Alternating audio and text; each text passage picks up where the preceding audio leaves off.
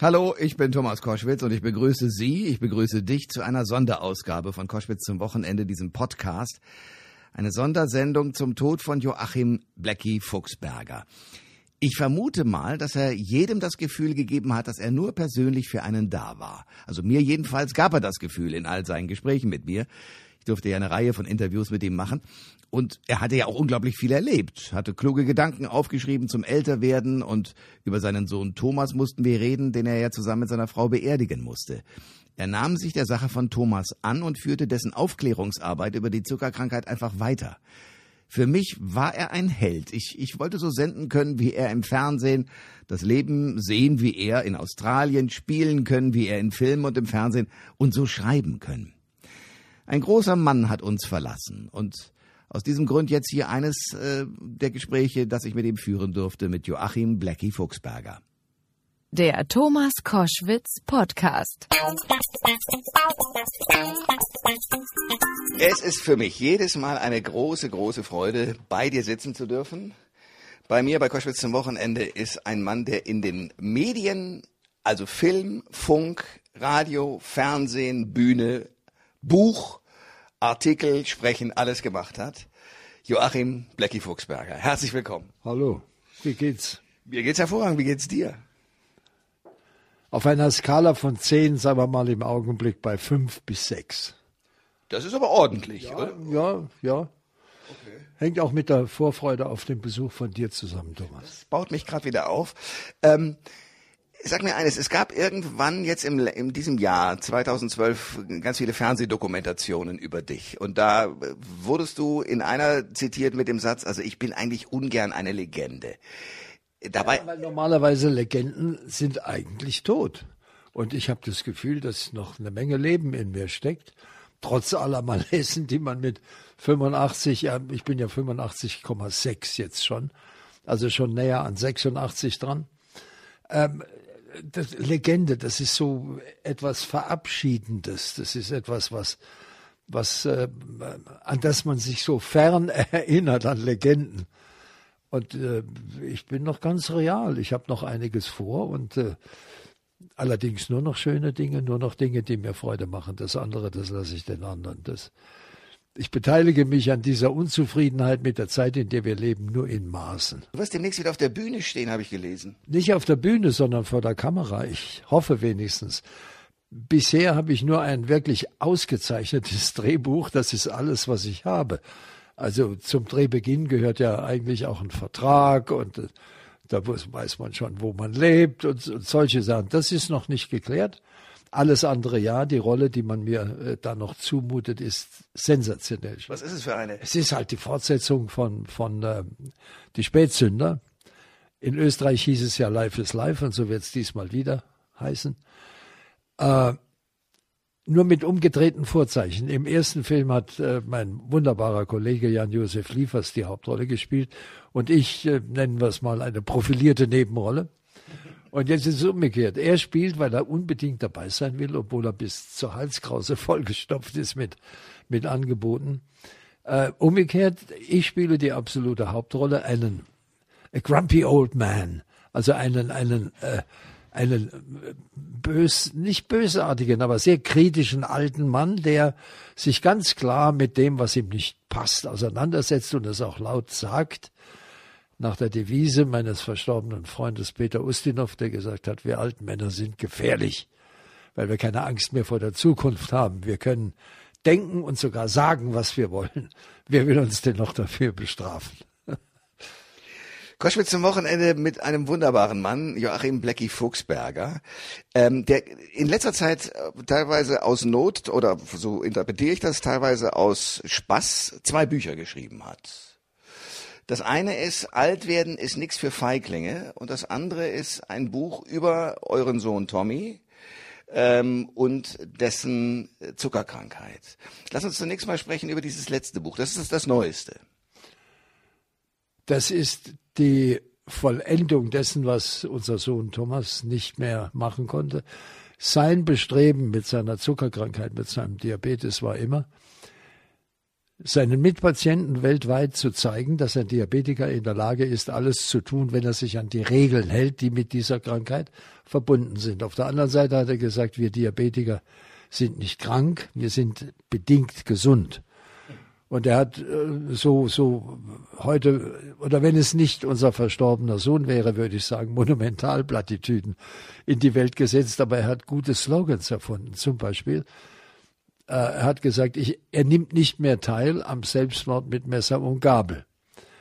Und er sagt, das ist eine der Grundvoraussetzungen, dass man seine Ernährung umstellt und dass man äh, zumindest einem Teil der Ärzte glaubt, was sie einem sagen und sich auch danach richtet, dass man auf sein Gewicht achtet, dass man sich selbstständig immer motiviert, Dinge zu tun, von denen man normalerweise sagt, äh, Diabetiker äh, können das nicht mehr. Und hat gesagt, es gibt seiner Meinung nach nichts, was ein Diabetiker nicht kann, wenn er sich entsprechend vorbereitet. Und das war seine Motivation bei seinen Weltreisen. Ich glaube, er hat über 60, 65 oder, oder 67 Länder bereist in der Welt und hat sich immer Schwierigkeiten rausgesucht, bei denen er beweisen wollte und musste und konnte, dass er in der Lage ist. Er hat nur gesagt, man muss auf alles vorbereitet sein. Beispiel. Er war irgendwo in einem Urwaldgebiet, ich glaube äh, in, in Peru oder äh, so irgendwo. Und da gab es eine Möglichkeit, von Baumwipfel zu Baumwipfel in enormer Höhe mit rasender Geschwindigkeit an einem Drahtseil entlang zu fahren. Und er hat gesagt, das ist eine sehr abenteuerliche Angelegenheit, aber was passiert, wenn unterwegs irgendetwas an dieser Drahtseilaktion nicht mehr klappt und er hängt da in der Luft? Was macht dann ein Diabetiker? Ist er darauf vorbereitet? Also wenn er da irgend in einer solchen Situation, zum Beispiel in den Unterzucker gerät, dann muss er darauf vorbereitet sein. Und das war eben die Message, die er hatte an alle anderen. Wenn ihr was tun wollt, tut es, aber bereitet euch entsprechend darauf vor. Das hat ihn nicht davor bewahrt, dass er im Unterzucker ertrunken ist. Und du hast sozusagen dieses Buch fertiggestellt. Er hat über diese großen Reisen seiner Mutter und mir wunderbare Berichte geschrieben, E-Mails geschickt und sich da sehr geöffnet und gesagt, ich bin hier in einem Gebiet, wo mir äh, Dinge aufgehen, die normalerweise in der Hektik des Alltags nicht so beachtet werden. Aber hier finde ich plötzlich eine enorme Ruhe. Er hat ein besonderes Verhältnis zur Natur äh, gefunden, fast ein ähnliches Verhältnis, wie er es vorher zur Musik hatte. Und äh, das waren wunderbare Berichte und er wollte sie eigentlich in einem Buch natürlich nicht von dieser, von dieser familiären Herzlichkeit äh, bestimmt, aber, aber durch seine Message bestimmt. Das hat er nicht mehr fertiggebracht und das war für mich irgendwie eine Verpflichtung, ihm gegenüber dieses Buch zu Ende zu bringen und die, die äh, Geschichten, die er erzählt hat, so zu schreiben in seinem, in seinem Duktus, dass das Buch auf den Markt kommen konnte, dass diese Message, die von ihm ausgeht, äh, auch ankommt. Und das ist wunderbar bestätigt worden, zum Beispiel von der Deutschen Diabetesgesellschaft in Berlin, die äh, daraufhin einen äh, Thomas Fuchsberger Preis ausgelobt hat, der jedes Jahr vergeben wird. Und wir sind mehr oder weniger gerade auf dem Wege dorthin, um die diesjährige Preisverleihung mit unserer Gegenwart zu, zu erfreuen. Ich habe gesagt, nein, ich will nicht in die Jury und ich will auch äh, überhaupt keinen Einfluss darauf haben, aber den Preis übergeben, das ist mir eine hohe, hohe Ehre, auch für meinen Sohn noch. Ich habe in deinem Buch gelesen, alt werden ist nichts für Feiglinge, ähm, dass du sehr offen schreibst, also äh, du glaubst nicht an Gott. Ich habe mich, äh, äh ja, als, äh, na, wie, manchmal habe ich Schwierigkeiten mit dem Wort Agnostiker geoutet. Ja, äh, das ist eine lange Geschichte, die beginnt äh, in meiner Kindheit bereits und beginnt äh, mit dem Kriegsbeginn im Jahre 1939 und mit meiner Beteiligung an diesem entsetzlichen Krieg gezwungenermaßen. Äh, die haben mir den Glauben an Gott ausgetrieben, weil ich gesagt habe, was ist das für ein Gott, der auf beiden Seiten segnet, sich gegenseitig umzubringen. Äh, und andere ganz private Erlebnisse, die mir eben einfach keinen Zugang äh, zu, dieser, zu dieser Art Glauben ermöglicht haben. Äh, ich empfinde tiefsten Respekt vor jedem Gläubigen, werde auch nie in meinem Leben irgendetwas tun, jeden, irgendjemandem seinen Glauben madig zu machen. Aber wenn sie anfangen, mich missionieren zu wollen, dann werde ich sehr deutlich und sage, nein, das existiert für mich nicht. Ja, das hat mir also, ich meine, wir reden im Augenblick über ein Thema, das im, im Augenblick die ganze Welt in Erregung versetzt, dass die Religionen aufeinander losgehen und sich gegenseitig lächerlich machen, beschimpfen, äh, einen Flächenbrand auslösen. Die ganze arabische Welt ist in Aufruhr wegen eines idiotischen Videos, das irgendein verbohrter Amerikaner, der glaube ich sogar noch nahöstlichen Hintergrund hat. Ja, also wir sehen durch die Jahrtausende das mit der Religion, das ist so eine, eine Sache und das hat mich auch eben auf die Idee gebracht, ein weiteres Buch zu schreiben, äh, das ich in der Arbeit habe. Deswegen will ich darüber noch nicht so viel schreiben. Aber da sind all diese Themen werden sehr deutlich eben von einem alten Mann ausgesprochen, der keine Angst mehr vor der Zukunft hat. Und ich nenne wirklich Rosse und Reiter in diesem Buch und äh, äh, sage, dass wir alle offensichtlich auf einer Art Zielgeraden angekommen sind äh, von unserem, also von der Generation her sowieso, von meinem persönlichen Alter, äh, unser Wirtschaftssystem scheint auf einer Art Zielgeraden angekommen zu sein. Die Religion ist schon lange auf einer Zielgeraden. Der Papst ist auf einer Zielgeraden. Die, die, das Weltgefüge ist auf einer Zielgeraden. Äh, der Euro ist auf einer, also alles ist auf einer Zielgeraden. Und die Frage, die daraus für mich entsteht, ist, sind wir noch intelligent genug, um das zu bewältigen, was unsere Intelligenz geschaffen hat? Und welchen Schluss ziehst du? Äh, nein, wir sind es nicht. Die Zeit überholt uns, wir überholen uns selbst. Wir legen ein Tempo vor, dem wir nicht mehr gewachsen sind. Goethe hat ganz einfach gesagt, die Geister, die ich rief, vermag ich nicht zu bannen. Und in einer solchen Situation sehe ich die Zeit jetzt, in der wir angekommen sind. Ich glaube nicht in dem Sinn, dass am 23. Januar die Welt unter, äh, Dezember die Welt untergeht. Quatsch. Nein, aber dass sich eine totale Veränderung in der Welt durchsetzt, einfach durch die Globalisierung, durch die Verschiebung der Mächte, durch die Verschiebung der Möglichkeiten. Äh, genauso euphorisch wie der Euro äh, uns angetragen wurde und was bis jetzt daraus geworden ist. Genauso ist die Globalisierung zuerst gefeiert worden und jetzt sieht man die gewaltigen Schwierigkeiten, die damit verbunden sind, weil eben die ganze Welt nicht in einem System der Vernunft lebt, sondern immer noch nach und immer weiter nach dem Prinzip der Gewinnmaximierung. Und wir schaffen es nicht mehr. Wir kommen einfach nicht mehr mit, weil unsere ganze Grundlage besteht darauf, dass es feste Regeln gilt. Aber was willst du mit festen Regeln anfangen, wenn du etwas produzierst, was ein anderer viel schneller und billiger produziert, weil die Menschen fragen nicht dann, was ist die bessere Qualität, sondern die Menschen fragen in den meisten Fällen danach, was ist billiger, was kriege ich, was kriege ich auf einfachere und billigere Art und Weise. Und das ist der Beginn der, des Zerfalls eines Qualitätsanspruches, egal bei was oder wie oder wo, ob es industriell ist, ob es in meinem im, im künstlerischen Bereich ist. Wir verlieren die Qualität, weil die Kriterien der Beurteilung sich geändert haben. Total. Äh, diese Aussage von dir, dass du Agnostiker bist in deinem Buch, habe ich auch noch äh, vor einem anderen Hintergrund äh, für mich sozusagen als Information mitgenommen, weil ich so dachte, dir sind ja nun unglaublich viel schöne Dinge in deinem Leben passiert. Also da kommen wir ja auch noch drauf. Deine gesamte Karriere, das, die ich wahrgenommen habe von außen. Großartige Momente aber dann auch zum Beispiel eine ganze Reihe Verluste. Du hast es angesprochen, unter anderem, dass euer Sohn gestorben ist. Da gibt es viele Menschen, die in der gleichen Situation in den Glauben geflüchtet wären. Ich habe mich gefragt, wo habt ihr eure Energie her? Das war, ich glaube, die Familie. Für mich stand die Familie immer im Vordergrund bei allem, was ich zu entscheiden hatte in meinem Leben. Wir waren eine eine geballte Kraft. Auch zum Beispiel im Beruf äh, in meiner Firma, die ja doch einiges produziert hat. Ähm, die Gundel, meine Frau, war, war eigentlich der Boss.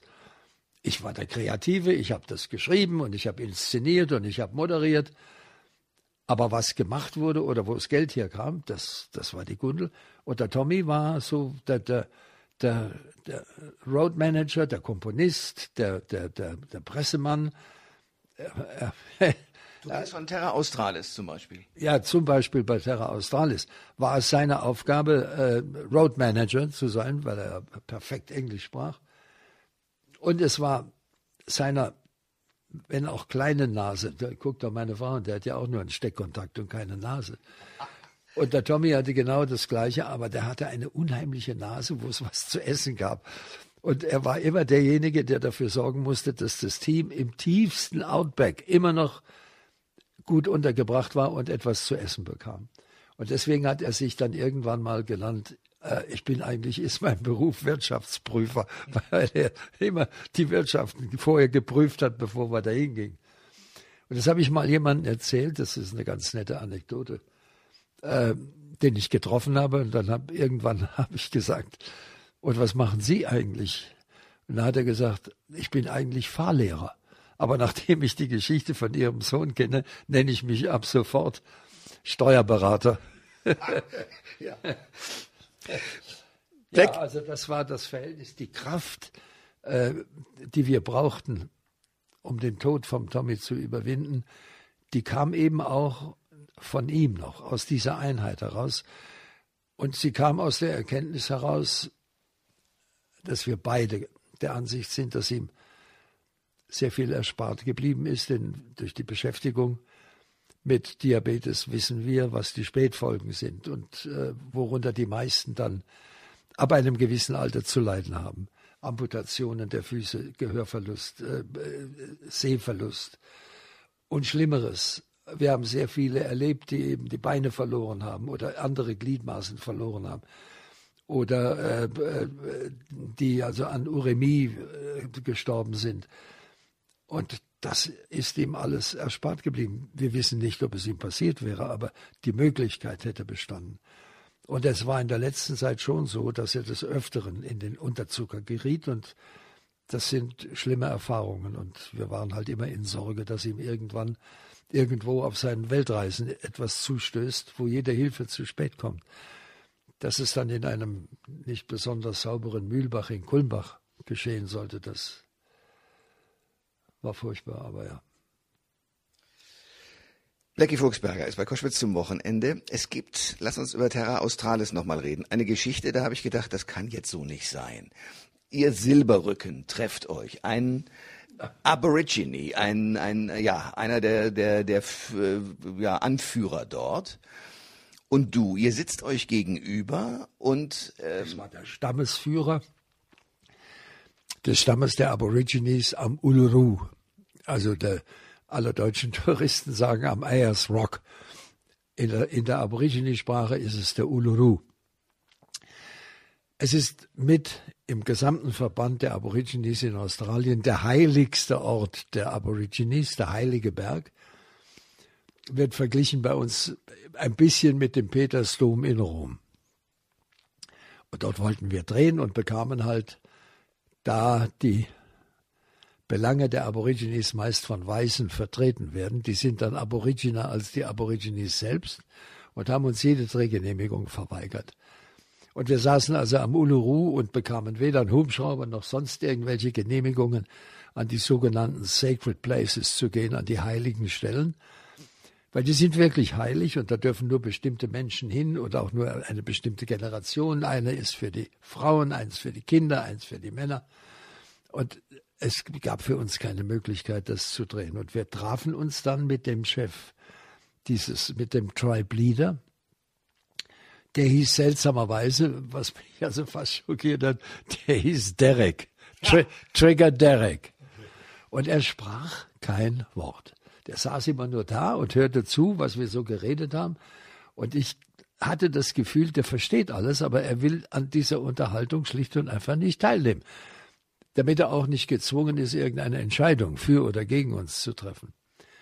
Und dann habe ich doch gemerkt, wie er darauf reagierte, dass ich mir eine Zigarette angesteckt habe. Und er guckte so und dann habe ich äh, den Tommy weggeschickt äh, in das Hotel, wo wir wohnten und habe gesagt, er soll Zigaretten besorgen. Und die habe ich dann irgendwann vor den Trigger Derek hingestellt und er wusste nicht, ob er es nehmen soll oder es nicht nehmen soll. Und dann habe ich zu ihm gesagt, Trigger, I know that you understand perfectly what we are talking about. Ich weiß, du verstehst, was wir sagen.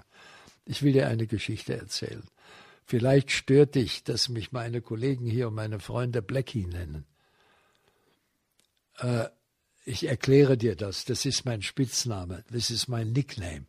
Und da guckte er so, sagte aber immer noch kein Wort. Und dann habe ich gesagt, der Unterschied zwischen uns, schau, wir sind ungefähr gleich alt und du hast schneeweißes Haar und bist schwarz und ich habe schneeweißes Haar und bin weiß. Du bist ein Black Whitey und ich bin ein White Blackie.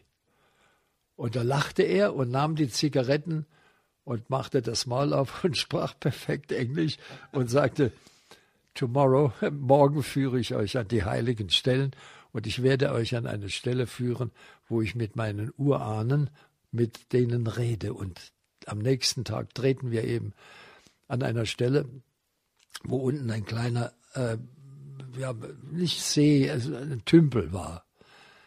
Schon etwas ganz Außergewöhnliches, mitten dort in, der, in dieser Wüste, ein, ein, ein größeres Wasserloch. Und dann sagte er, setzt euch hin und seid ganz still. Und dann fing er an zu singen und deutete nach oben und äh, sang etwas, das klang wie Coca, Coca, Coca, Coca. Coca, Coca, Coca, Coca. Und das steigerte sich und steigerte sich. Und ob ihr es glaubt oder nicht, plötzlich kam von oben Wasser runter und tropfte in diesen See. Und er hat gesagt, this is what the ancients did. Das ist, was unsere alten Vorderen getan haben, um Wasser zu bekommen, um zu leben. Wie gesagt, ich glaube nicht alles, aber das, was ich sehe und was ich anfassen kann und was ich fühlen kann, das glaube ich. Alle Informationen zur Sendung gibt es online auf thomas-koschwitz.de.